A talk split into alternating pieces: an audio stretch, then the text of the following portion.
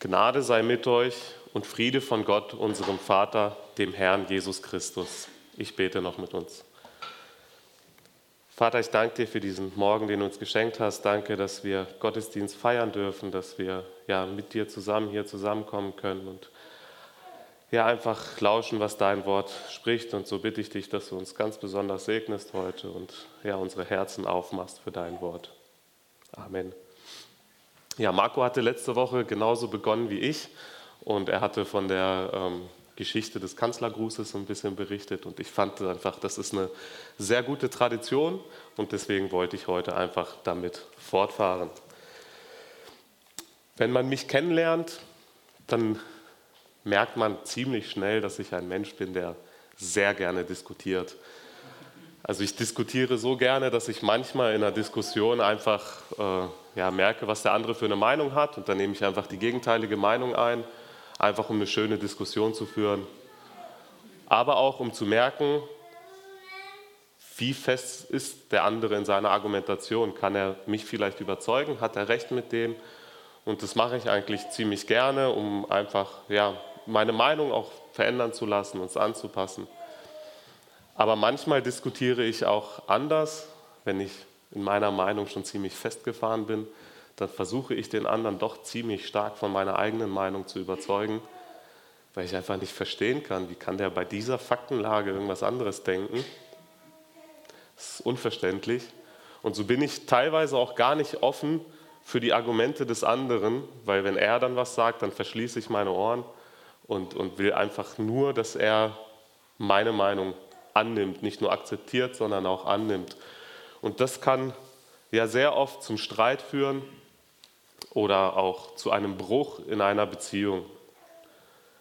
Aber was macht man denn? Wir haben wahrscheinlich alle irgendwo unterschiedliche Meinungen und ja, wie kann man diesen Streit umgehen? Wie kann man eine Meinungsverschiedenheit umgehen? Wie kann man verhindern, dass es zum Bruch kommt aufgrund verschiedener Meinungen? Ja, soll man die Meinung im Keim ersticken und einfach alle gleich polen, damit wir alle irgendwie gleich ticken, gleich denken? Wie ist das in einer großen Gemeinschaft, bei einer Gemeinde? Ist es überhaupt möglich, dass wir alle das Gleiche denken und über alles die gleiche Meinung haben? Nun, in der heutigen Bibelstelle, die wir betrachten wollen, in Korinther, beschreibt Paulus genau das. Genau die gleiche Frage hatten auch die Korinther. Und ja, als mich Martin beauftragt hat, damals noch mit diesem Predigtext, habe ich äh, mir das erstmal einmal durchgelesen und habe so gedacht, ja, was kann ich da groß zu sagen? Also ich bin jetzt kein Lehrer oder ich habe auch nicht mal Theologie studiert. Ähm, ja, wie, wie soll ich so ein heikles Thema der Gemeinde bringen? Also wie kann ich das? Und dann habe ich mich weiter beschäftigt mit dem Text und habe gemerkt, dass ich gar nicht diesen Text bekommen habe, um euch darüber zu berichten, sondern dass der Text eigentlich für mich geschrieben ist. Ich bin ja so, dass ich gerne diskutiere. Und äh, ich habe sehr viel für mich aus diesem Text rausziehen können. Und ihr müsst euch heute damit zufrieden geben, zuzuhören, was ich für mich ausgearbeitet habe.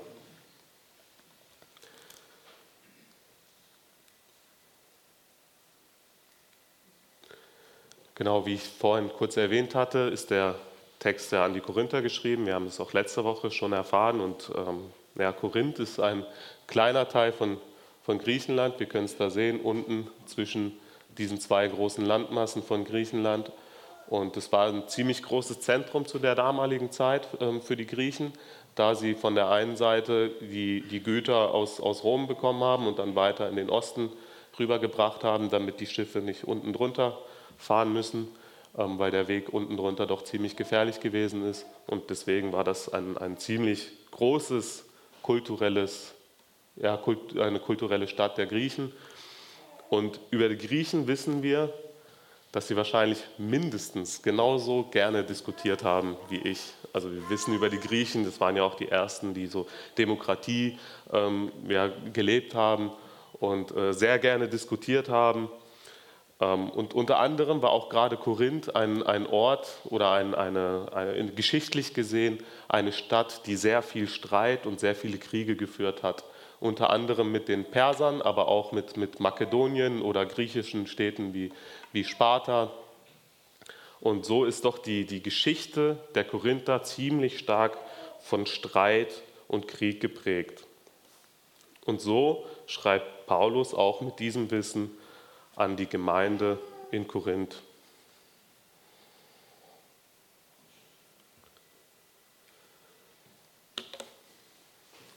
Wir lesen aus 1. Korinther 1 ab Vers 10.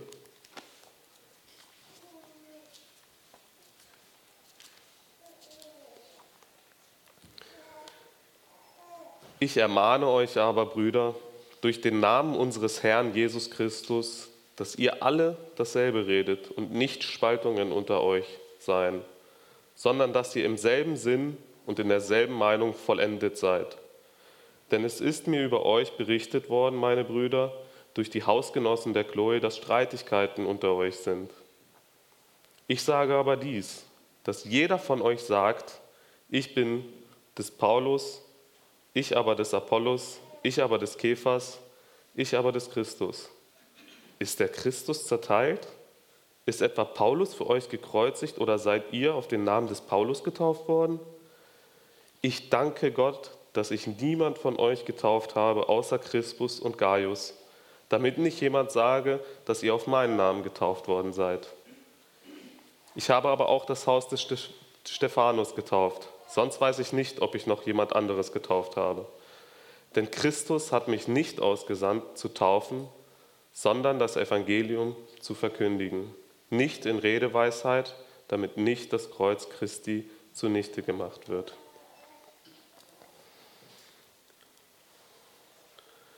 Ja, Paulus steigt hier ein in den ersten Vers und zwar damit, in wessen Vollmacht er spricht. Er spricht hier nicht seine eigene Meinung. Seine eigene Meinung interessiert hier auch niemanden.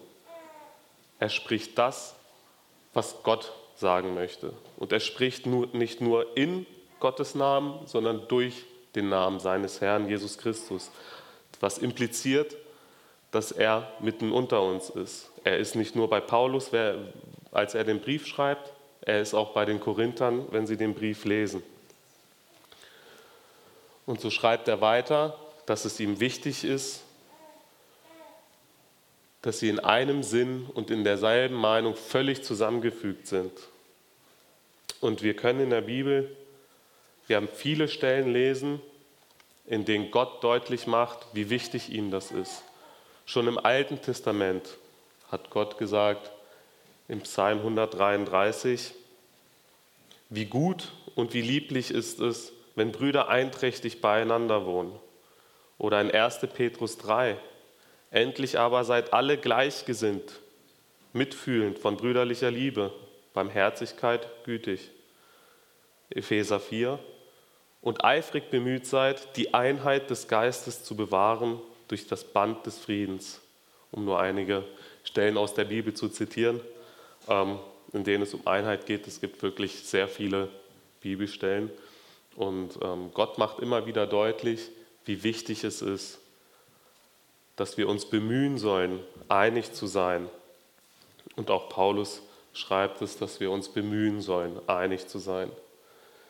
Wenn wir weiterlesen, dann lesen wir, ähm, wie es Paulus bekannt geworden ist.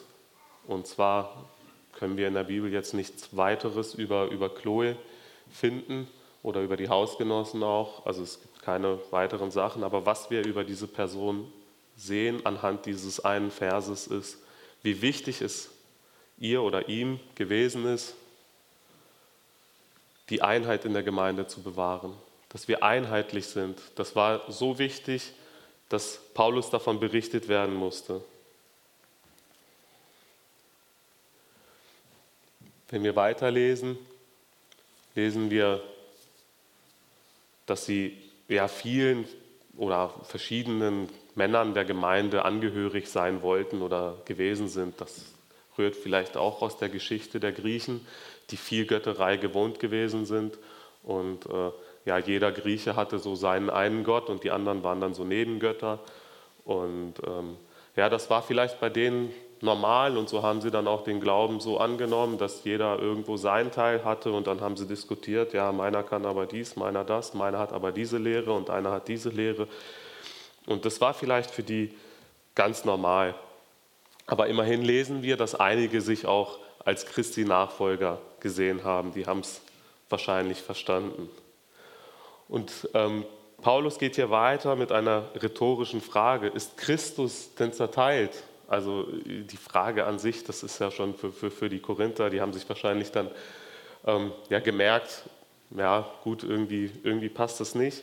Oder dann weiter, ist etwa Paulus für euch gekreuzigt worden? Also er sagt, das, was ihr hier macht, das, das ergibt überhaupt gar keinen Sinn. Also ihr streitet euch hier über Sachen, das, das funktioniert nicht. Es gibt nur einen, den ihr nachfolgen sollt. Und ähm, ja, wir können auch in der Bibel in einer anderen Bibelstelle lesen, was passiert, wenn wir eben zerteilt sind, wenn wir nicht einer Meinung sind. Und so sagt es Jesus selbst in Markus 3, 22 bis 24, wo, er, wo ihm vorgeworfen wird, dass er ja durch Dämonen andere, oder durch, durch den höchsten der Dämonen andere Dämonen austreibt, sagt er, wenn ein Reich mit sich selbst uneins wird, kann es nicht bestehen. Und ja, er sagt es hier nicht über, über das Reich Gottes, nicht über uns, aber für uns gilt doch das gleiche Prinzip. Wir können nicht bestehen, wenn wir uns nicht einig sind. Aber wie kommt es zu Uneinigkeit? Sind wir automatisch uneinig, wenn wir uns in gewissen Fragen nicht einigen können, wenn wir mehrere Meinungen haben? Also wenn das so ist, dann sind wir ja quasi verdammt dazu, uns uneinig zu sein, weil ich glaube nicht, dass es irgendwie möglich ist, dass wir in allen Fragen die gleiche Meinung vertreten können. Thema Taufe. Da gibt es so viele verschiedene Meinungen, Kindertaufe oder Erwachsenentaufe. Müssen wir uns da einig sein? Oder fängt es vielmehr die Uneinigkeit bei jedem Einzelnen von uns im Herzen an? So haben wir auch heute von Gary gehört, der in der Textlesung von Salomo in Vers 3 die Ursache.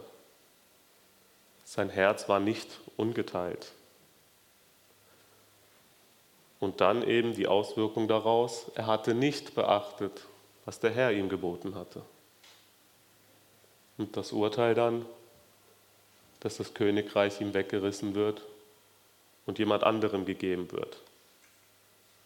Und wenn wir die Geschichte weiterverfolgen, sehen wir, dass schon direkt sein Sohn nur einen kleinen Teil des Königreichs bekommen hat und dass später, Jahrhunderte später, nach Krieg und Streit, das komplette Israel, das komplette Königreich eigentlich auseinandergefallen ist. Und die Ursache war das geteilte Herz. Und wenn wir weiterlesen, dann lesen wir in Korinther weiter, wie Paulus sagt, dass, also wen er getauft hat und in Vers 16 dann, ach ja, Stephanus habe ich auch noch getauft. Also ihm, er, er macht hier deutlich, wie unwichtig das ist, wen er getauft hat oder wer durch ihn getauft wurde. Es ist völlig unwichtig, völlig irrelevant. Also er möchte damit auf keinen Fall sagen, dass die Taufe an sich unwichtig ist. Es geht nur darum, dass es unwichtig ist, durch wen man getauft wurde oder durch wessen Botschaft man sich bekehrt hat oder welchen Prediger man so gut findet. Es geht nur darum, auf wessen Namen wir uns haben taufen lassen, an wen wir glauben. Vielleicht sind uns in unserem Leben auch einige Themen wichtig, die uns im Wege stehen können. Es müssen keine schlechten Sachen sein, es können auch gute Sachen sein, die aber dazu führen, dass wir den Fokus verlieren. Vielleicht beschäftigen wir uns gerade mit Themen innerhalb unserer Gemeinde wie der Neubau, wir müssen da was so machen und hier so machen. Oder die Pastorensuche, wie soll der Pastor sein? Soll er vielleicht das mitbringen oder das? Oder auch Themen außerhalb der Gemeinde wie die politische Lage oder Preissteigerungen Nimmt das nicht sehr viel in unserem Herzen ein? Nimmt das nicht in unseren Gesprächen sehr viel Platz ein als die eigentlich wichtigen Themen, über die wir zu sprechen haben? Verlieren wir dadurch nicht den Fokus über das, was wir eigentlich zu berichten haben? Aber wie können wir denn ja, uns einig sein und dann nicht mehr darüber streiten und dann das Wichtige zusammen angehen? In Vers 17 lesen wir den Schlüssel. Paulus schreibt, er wurde nicht ausgesandt zu taufen, sondern das Evangelium zu verkündigen. Gary wurde auch nicht ausgesandt, um heute Morgen hier zu moderieren, sondern das Evangelium zu verkündigen. Die Band hat hier heute auch nicht musiziert und, und wurde ausgesandt, um, um Musik zu machen. Auch. Aber in erster Linie, um das Evangelium zu verkündigen. Und so können wir jeden einzelnen von uns nehmen und sagen, die Dienste, die wir haben, sind wichtig und gut, aber eigentlich ist unsere Aufgabe, das Evangelium zu verkündigen. Und wir diskutieren vielleicht manchmal darüber, ja, muss die Predigt jetzt 20 Minuten sein, 30, 40? Der Anbetungsteil, wie lang muss der sein? Und verlieren den Fokus von dem, was wir eigentlich tun sollten das Evangelium zu verkündigen. Und zwar nicht in Redeweisheit, damit nicht das Kreuz Christi zunichte gemacht wird. Es ist nicht wichtig, wie oder was wir, also wie wir das Evangelium verkündigen, wie wir unseren Gottesdienst ausüben. Es ist einzig wichtig, was wir verkündigen. Es ist jetzt nicht so, dass ich sage, wir müssen uns gar keine Gedanken mehr darüber machen, wie wir unseren Gottesdienst ähm, auszuüben haben oder, oder wie wir auf die Straße gehen sollen, evangelisieren sollen. Also es ist immer gut, einen Plan zu haben. Aber es bringt nichts, wenn wir uns monatelang Gedanken darüber machen, wie wir etwas auszuführen haben und dann haben wir keine Zeit mehr, um den Plan wirklich nachzugehen.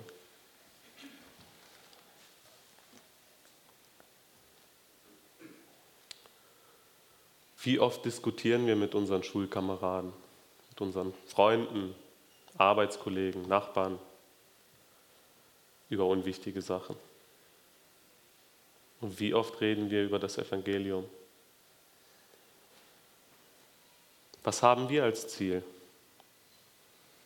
Möchten wir die Welt für uns verbessern, damit die anderen unsere Meinung haben? Oder wollen wir den Auftrag des Herrn ausführen? Wir haben einen klaren Auftrag von Jesus erhalten. Bevor er in den Himmel gefahren ist, hat er zu uns gesprochen, zu den Jüngern in Markus 16, Vers 15. Er sprach zu ihnen, geht hin in alle Welt und predigt das Evangelium aller Kreatur. Und in Matthäus 28, 19, darum geht hin und lehret alle Völker, taufet sie auf den Namen des Vaters und des Sohnes und des Heiligen Geistes. Wir haben eine frohe Botschaft zu verkündigen. Wir brauchen uns nicht darüber zu sorgen oder zu streiten, wie oder was wir ja, zu tun haben, was besser für uns ist oder ja, wie wir unser Leben verbringen sollten. Lasst uns doch vielmehr ein ungeteiltes Herz darüber haben, dass wir die frohe Botschaft verkündigen, dass Jesus für uns gestorben und wieder auferstanden ist, um uns zu retten. Darin sind wir vereint, dass wir alle die gute Nachricht glauben und weitererzählen möchten. Das ist es doch, was uns verbindet.